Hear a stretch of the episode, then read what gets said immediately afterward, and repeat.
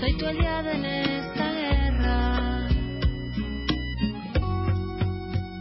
Decime que sí, que si me querés, decilo despacio, decilo otra vez, decímelo a mí, decíselo a él, grításelo al mundo que lo escuche otra vez.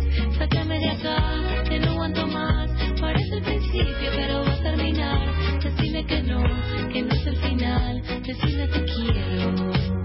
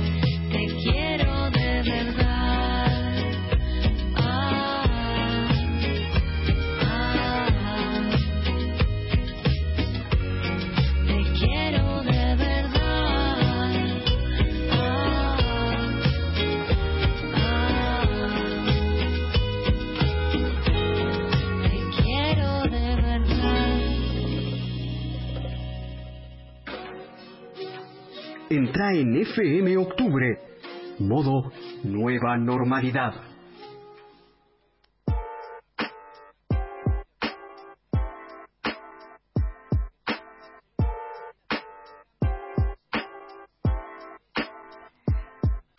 Y hoy mencionábamos sobre la, la situación que estamos transitando con respecto a la cantidad de contagiados y la demanda creciente y en aumento de camas, de camas de terapia intensiva y de, y de todo ese, ese debate que empezó a darse más en los medios que en el propio gobierno sobre volver a fase 1 como una necesidad frente a, al desmadre, ¿no? Porque creo que esa es la palabra.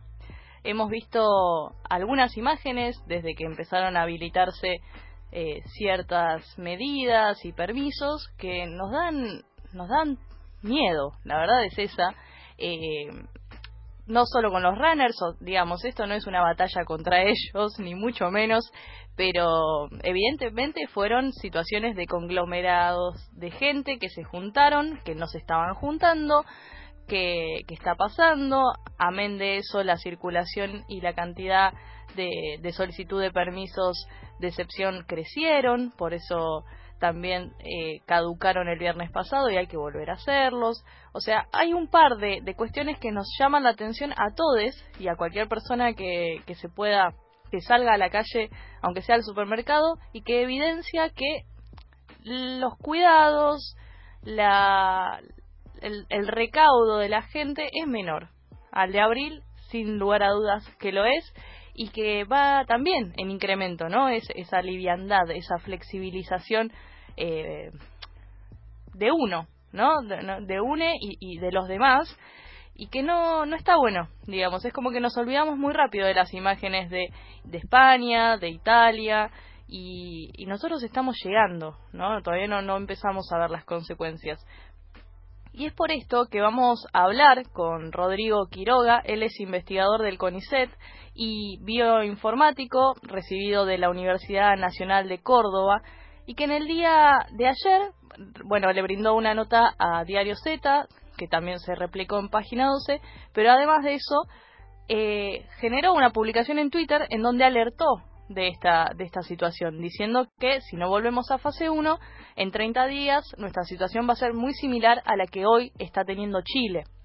Y que para esto no solo lo, lo, lo dijo simplemente, sino que lo respaldó con una especie de, de, cuadro en donde hizo una proyección en base a lo que son los contagios y la demanda de camas a la fecha y cómo eso se puede extrapolar de acá en adelante y las consecuencias la verdad que no están buenas. Pero para hablar en profundidad y directamente con quien hizo este, este pequeño informe, ya lo tenemos conectado. Rodrigo, buenas tardes. Agustina Santoro te saluda. ¿Cómo estás?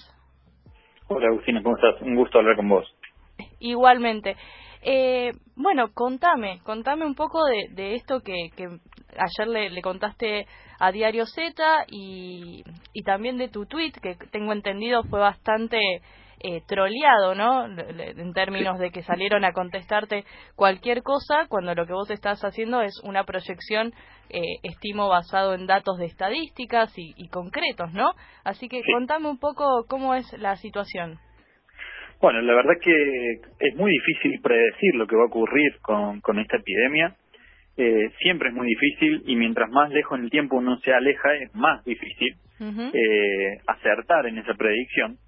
Por eso yo desde un momento lo aclaré muy bien, pero bueno, siempre eh, va a haber gente que, que, que te va a llevar la contra, digamos. Yo aclaré desde un principio que no era una predicción de lo que va a ocurrir, sino un escenario de lo que puede llegar a ocurrir si no logramos que disminuya el, eh, la velocidad de, de contagios, ¿no? Uh -huh. Entonces, eh, lo que hice en su momento fue agarrar eh, la, el tiempo de duplicación de ese momento y hacer una proyección del número de casos y de la ocupación de las camas de terapia intensiva. Bien. Eh, en, en, en, usé varios tiempos distintos de tiempo, distintos tiempos de duplicación, considerando que justamente pudieran bajar y de hecho eh, hoy andamos alrededor de 15 días de tiempo de duplicación, en aquel momento estábamos en 8 días, uh -huh. eh, por lo cual eh, fue buena idea usar distintos tiempos de duplicación, pero en general lo que se ve es que si el tiempo de duplicación no se mueve demasiado del rango entre 15 y 20, que es más o menos lo que se viene viendo, eh, es implica que el sistema de salud de, de de ciudad y, y muy muy cercanamente también el de provincia uh -huh. se estarían saturando en algún momento del mes de julio. Claro. Entonces, eh, realmente eso es dramático. ¿Por qué? Porque, bueno, ya vemos lo que nos cuentan los médicos de, de Chile, de, de Nueva York, que por ahí tienen todas las camas ocupadas, eh, los pacientes que entran no les pueden poner respirador porque no tienen. Claro. Y encima, cuando se libera una cama, tienen que elegir entre esos 10 pacientes a quién darle ese respirador, ¿no? Es una situación dramática. Uh -huh. y, y bueno, en, en definitiva, lo, lo otro que es preocupante es que cuando uno toma medidas que eh, disminuyen el contagio, re, recién eh, empieza a tomar efecto real aproximadamente una semana después, eh, el, o sea, la disminución de claro. los contagios, y de ahí recién se empieza a ver la, la baja en la ocupación de las camas 20 o 25 días después. O sea, eh, cualquier medida que tomemos hoy recién va a empezar a disminuir la ocupación de camas de acá un mes, ¿no? Claro. Entonces, eso es lo dramático porque si estamos viendo que puede colapsar el sistema de acá un mes, significa que tenemos que eh, tomar eh, acciones absolutamente de inmediato para, para evitar esa posibilidad, ¿no? Sin lugar a dudas, eh, la pregunta que, bueno, en este caso no te la puedo hacer a vos es por qué no lo estamos haciendo, ¿no? Pero... Uh -huh. es, sí, eh, la verdad que yo, bueno, el, el, veo que es eh, complicado políticamente uh -huh. porque, eh, bueno, el, aparentemente eh, el electorado de, de Rodríguez Larreta en, en la ciudad de Buenos Aires está muy en contra de, de la cuarentena y en general y mucho más de, de volver a una fase más restrictiva, eh, por lo cual ellos sienten que no tienen capacidad política y, y como Estado, digamos, de imponer la, esa medida y que de que sea cumplida. Sí. Eh, creo que es una preocupación eh, razonable a su vez, porque bueno, eh, ya hemos visto no solo las marchas anticuarentenas, sino también eh, lo poco que se la está respetando a esta altura, ¿no? A pesar de que supuestamente seguimos en cuarentena, eh, la movilidad es altísima, el, uso del transporte público es muy alto, eh, se ve gente circulando por todos lados. Eh, y bueno, lamentablemente un poco la cuarentena es víctima de su propio éxito porque justamente el hecho de que hoy no tengamos eh, 10.000 muertos eh, es justamente por la cuarentena que hicimos en su momento y que a pesar de que ha ido perdiendo efectividad, sirvió para que hoy tengamos relativamente pocos casos con respecto a los países que no pudieron hacer una cuarentena ni siquiera tan efectiva como la nuestra, como Chile, Brasil, Bolivia, eh, Perú, Ecuador, ¿no? Sí, sí, sin lugar a dudas, eh, que lo que estamos gozando ahora, ¿no? De esta tranquilidad que se ha transformado medio en una en una primavera en términos de, de los cuidados y de las restricciones, ¿no? De la sociedad, es producto, como bien decís, de lo bien que hicimos las cosas en su principio. Que ahora esta relajación va a mostrar sus consecuencias, como también mencionas, dentro de un mes, un mes y medio. Y ahí, bueno, vamos a ver qué, qué sucede, lo cual nada, a nivel eh, personal, esta opinión me parece bastante triste que, que, terminemos de esta, de esta manera, digamos, si no tomamos, si no hacemos un volantazo antes. Pero con esto que, que mencionabas de que el resto de los países de Latinoamérica no tuvieron el tiempo porque no estuvo la decisión política o, hubo falta de previsión en hacer la cuarentena que efectivamente sí hizo Argentina y que sí cumplió en los primeros meses Argentina, vos mencionabas, están mirando a, en la nota, decías que desde acá están mirando a Europa, que Europa está en otro plano, ¿no? Porque cuando uno escucha los argumentos de la cuarentena más larga del mundo, hay que abrir la economía, etcétera, etcétera, etcétera. Amén de que cada una de esas discusiones se tiene que dar por separado y con especialistas, el foco que se pone como, como contraste es Europa. Europa, en donde hoy, en varios lugares, ya hay gente tomando cerveza, pueden hacer deporte, etcétera pero hay una diferencia radical y es que en Europa es verano, ¿no? que, lo cual eh, acá estamos por entrar, ya entramos en el invierno, son dos eh, aristas totalmente diferentes y que nuestra situación, vos decís, tenemos que mirar a Chile, a Perú y Ecuador y las fosas comunes que están pasando en Brasil. O sea, es como que hay una parte de, de que está acá nomás, ¿no? Que, que es Latinoamérica, que el periodismo o una parte del periodismo no habla no habla de la cantidad de muertos que hay en Chile, en Bolivia, en Brasil, de la situación de colapso total de la infraestructura sanitaria por haber abierto la cuarentena, por no haber tenido las restricciones y quieren mirarse en un espejo que no es, porque no somos Europa, nunca lo fuimos, no lo vamos a hacer y estamos en situaciones distintas de atravesar esta pandemia. Sin embargo, en Argentina no se habla de eso y eso es muy notorio. Estoy totalmente de acuerdo con vos y, y justamente eh, es, es notable como cuando eh, en Europa eh, estaban viviendo un desastre sanitario y social, eh, acá se hablaba de que no se estaba haciendo lo suficiente, ¿no? De que no se hacían suficientes test, de que el gobierno no había actuado lo suficientemente rápido para cerrar los aeropuertos y qué sé yo. Y ahora que Europa está levantando Hola. Ay, se cortó, me parece. Paul. ¿Ahí me escuchás? Ay, ahí te tengo, ahí te tengo. Ahí está. No, se, se me cayó el celular. Ah, bueno, suele pasar. Bueno, entonces en definitiva ahora que Europa está eh, comenzando a flexibilizar, eh, piden lo mismo para acá. eh, es, es increíble porque, como decís vos, la situación con la que más inmediatamente nos tenemos que comparar es con la de nuestros vecinos, no con la de Europa. Y además, Europa, además de lo que decías vos, de que está en verano y las consecuencias que eso tiene sobre todas las enfermedades respiratorias, eh, ellos están con una situación muy distinta en cuanto a, la epidemiología. O sea, ellos están con una cantidad de casos diarios que viene disminuyendo constantemente desde hace dos meses y tienen una cantidad de casos diarios muy bajita. Entonces, en ese contexto, todos vamos a estar de acuerdo en flexibilizar. ¿sí? Por eso eh, todos estamos de acuerdo con que se fuera flexibilizando en Córdoba, en Santa Fe, en las provincias que prácticamente estaban libres del virus.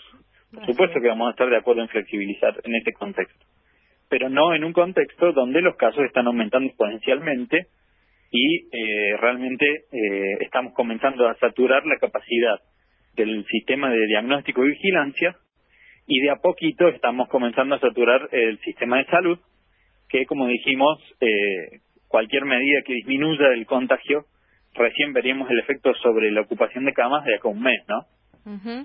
Sí, además esto, ¿no? Ocupación de camas, que es otro de los temas a tratar. Vos mencionabas que no hay datos en ciudad sobre, sobre la cantidad de ocupación de camas. Sin embargo, el otro día Claudio Velocopit, dueño de Swiss Medical, dijo que si se mantiene estable el número de casos, en cuatro o cinco semanas podría colapsar el sistema de salud. Esto es una nota de la semana pasada. Así que o sea, sale a hablar Claudio Velocopit, que es dueño de Swiss Medical, sobre la situación del ámbito privado de la salud, pero desde el lado oficial, o sea, desde las autoridades del gobierno de la ciudad, no, no, no han brindado esa información, no han explicado cómo está la situación de, de saturamiento del sistema de salud. Vos dijiste también en la nota que solamente hay un registro que lo hizo Enio García, que es el jefe de asesores del gobernador Kisilov, y que está teniendo un conteo sobre datos cargados de hospitales públicos y privados de la provincia, pero es increíble que no tengamos esa información, ¿no? Sí, en la ciudad eh, hay información bastante buena sobre las camas del sistema público, mm. pero sobre el sistema privado realmente no tienen demasiada idea ni siquiera cuántas camas hay, no solo la ocupación, si no, tampoco saben demasiado bien cuántas camas hay. Son todas estimaciones y, y, y, conjeturas, pero no realmente no saben. Eso, eso es dramático, pero es así. Y, y en el sistema público de la Ciudad de Buenos Aires, justamente en los últimos 10 días, eh, pasaron de tener alrededor de 100 personas internadas en terapia intensiva a 180 en 10 días, ¿no? Estoy hablando de pacientes COVID únicamente, ¿no? Más allá de todas las demás patologías que hay, eh, que también requieren eh, camas de terapia intensiva. Entonces, eh, realmente si en 10 días aumentó casi un 80% la cantidad de camas ocupadas, si volvemos a hacer ese ejercicio eh, para otros 30 días, vemos que rápidamente se, se alcanzan las eh, 300 camas que hay disponibles en el sistema de salud público de la ciudad de Buenos Aires. Claro, eh, es bastante preocupante y, desalentador porque, como bien decís, no, no hay regulaciones en torno de volver para atrás. Y, también mencionabas que el foco de, contagio es Cava y que esto lo, lo pueden ver en términos de el testeo cuando testean a una persona de provincia en capital y a una persona de, de provincia que fue a capital y volvió. O sea, como lo que se venía diciendo al principio, esta idea de que en realidad la ciudad y el Gran Buenos Aires no están separados, son una constante de flujo de personas que van y vienen a trabajar y demás cuestiones, y es imposible que no haya eh, un contagio en esos términos de llevar el virus a diferentes zonas por personas que están en las grandes zonas donde circula. Que en relación a eso te quería preguntar porque hubo una cosa que no entendí y que son los mapas de movilidad con los contagios que, que pueden establecer una secuencia y que la empresa Movistar les brindó uno. ¿Me explicas eso cómo es?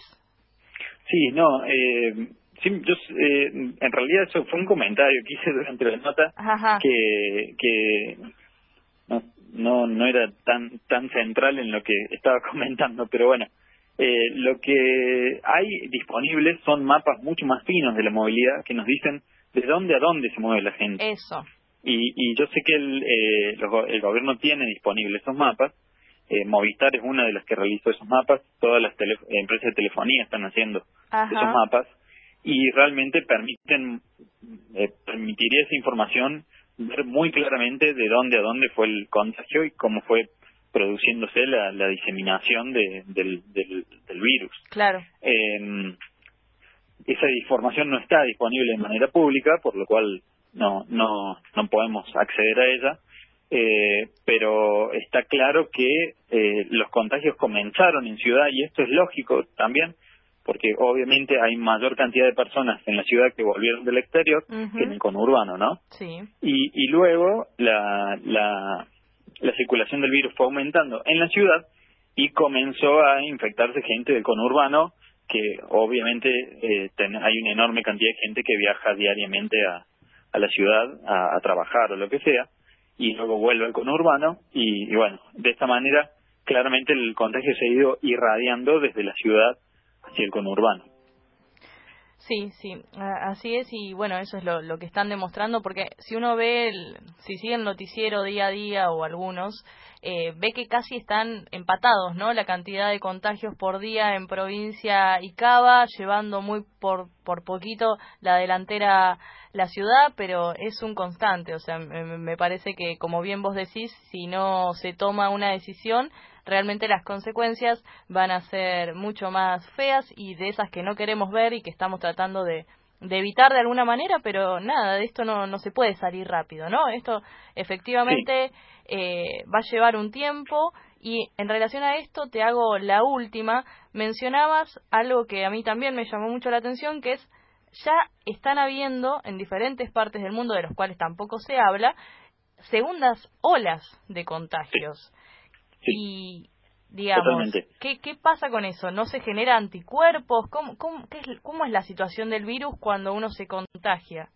En, en términos de si no, no se genera anticuerpos y se vuelven a realizar segundas y terceras oleadas. Eh... No, no, no, no. No es que las mismas personas se están contagiando de nuevo, sino que son nuevas personas, eh, nada más que lo que sucedió fue, a ver, aumentaron, digamos, aumentaron mucho los contagios, eh, se tomó alguna medida de tipo de cuarentena, distanciamiento social, etcétera, los contagios bajaron prácticamente a cero eh, o a números muy bajos y ahora están nuevamente subiendo.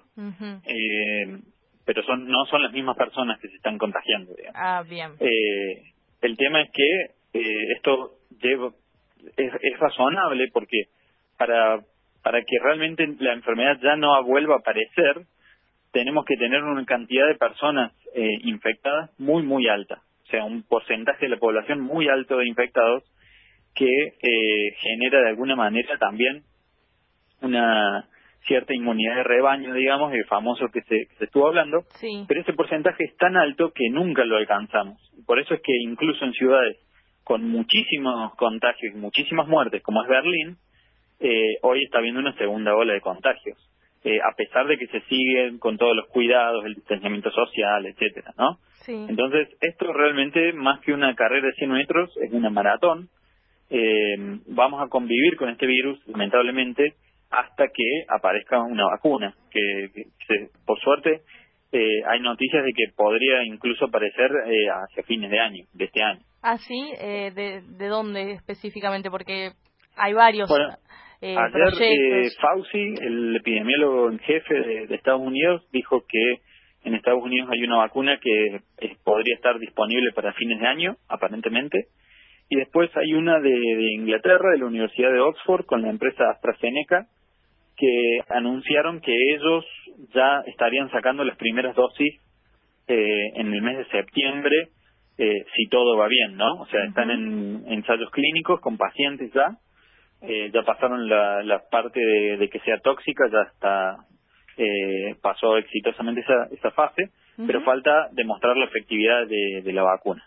Eh, y eso es lo que se está haciendo ya con pacientes y si todo va bien, eh, ya están escalando la producción eh, y prometieron eh, venderla a, a precio de costo a la vacuna también, lo cual es importante sobre todo para países eh, digamos, que no somos de los países centrales del, del mundo. Así es. Eh, porque el costo de la vacuna podría realmente generar que, que, los, que los países centrales sean los primeros en, en tenerla, ¿no? Lo cual sería eh, tremendamente injusto.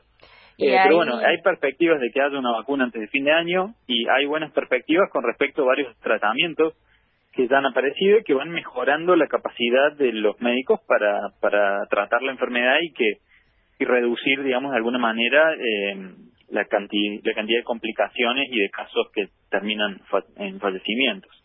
O sea, sí. eh, todo el tiempo que podamos ganar con la menor cantidad de contagios posible son vidas que vamos a estar salvando a la larga. Eh, entonces, eh, no queda otra que hacer lo posible y, y, lo necesario para que los casos bajen y, y bueno, y, y si hace falta y hacer marcha atrás con la cuarentena, en algún momento es posible que sea necesario ahora y que también sea necesario más adelante.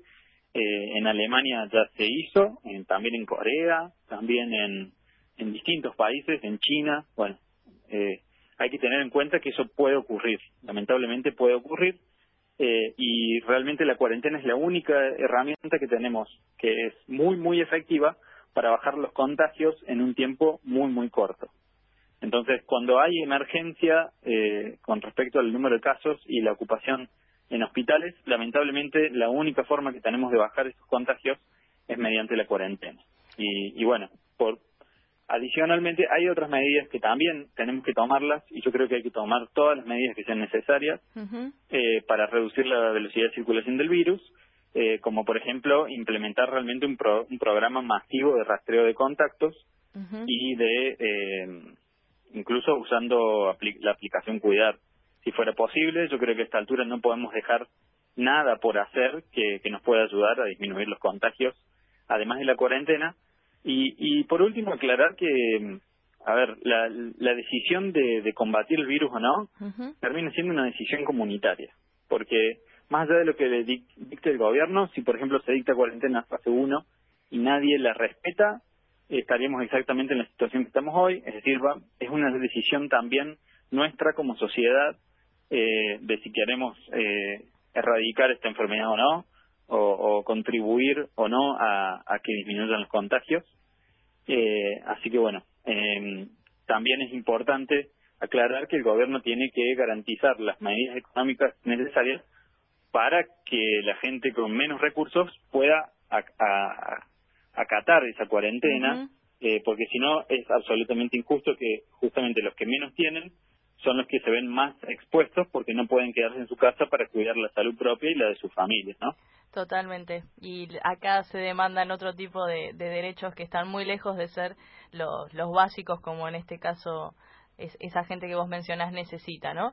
Pero bueno, eh, para redondear, me parece que, que, la idea es que nadie se salva solo, ¿no? Primero, primero hay que empezar a tener un poco más de empatía y solidaridad con el resto, porque como bien decís, no hay medida que alcance si la gente eh, no cumple con, con, la cuarentena y efectivamente hace el sacrificio que todos sabemos que es quedarte en tu casa, no salir, porque lo es, es un gran sacrificio, pero hasta que no haya vacuna eh, no hay otra. Exactamente. Bueno. es así y, y un poco toda esta filosofía eh, queda un poco resumida con el, con el uso del barbijo. O sea, el barbijo que uso yo, en realidad lo que más evita es que si yo llego a estar contagiado sin saberlo, eh, lo que evita es que yo contagie a los demás. Es decir, mi barbijo te cuida a vos y tu barbijo me cuida a mí, ¿no? Y eso me parece que es fundamental de recalcarlo constantemente porque, bueno, ahora que mucha gente está violando la cuarentena y juntándose con familiares o en las provincias donde está permitido las reuniones familiares, es importante que nos cuidemos muchísimo con el uso del barbijo, con no compartir mates, ni, ni, botellas, ni vasos, eh, porque realmente somos infecciosos 48 horas antes de tener síntomas y podemos estar sin saberlo contagiando a nuestros familiares, a nuestros seres queridos, ¿no? Y eso debe ser una de las eh, posibilidades más feas que nos puede llegar a pasar en, esta pandemia es que un familiar se, se contagie por, por, por una negligencia nuestra. Totalmente, y, es así, Rodrigo. Te agradezco mucho por tu tiempo y vamos a estar en contacto porque seguramente los tiempos así nos indiquen que tenemos que seguir hablando de esto. Te agradezco mucho por tus palabras y por también dedicarnos esta entrevista en un día importante que, que me mencionó nuestra productora Juli Lax, que cumple años tu hijo, ¿puede ser? Sí. Bueno, entonces te liberamos de, de esta entrevista y, y vaya a disfrutar. Gracias pasaba por el aire de FM Octubre Rodrigo Quiroga, él es investigador del CONICET, bioinformático de la Universidad Nacional de Córdoba y también hizo en Twitter una proyección sobre cómo iba a impactar este aumento de contagios en las camas disponibles de la ciudad. Como ya escucharon y como seguimos repitiendo y lo haremos hasta el hartazgo desde este programa, nadie se salva solo.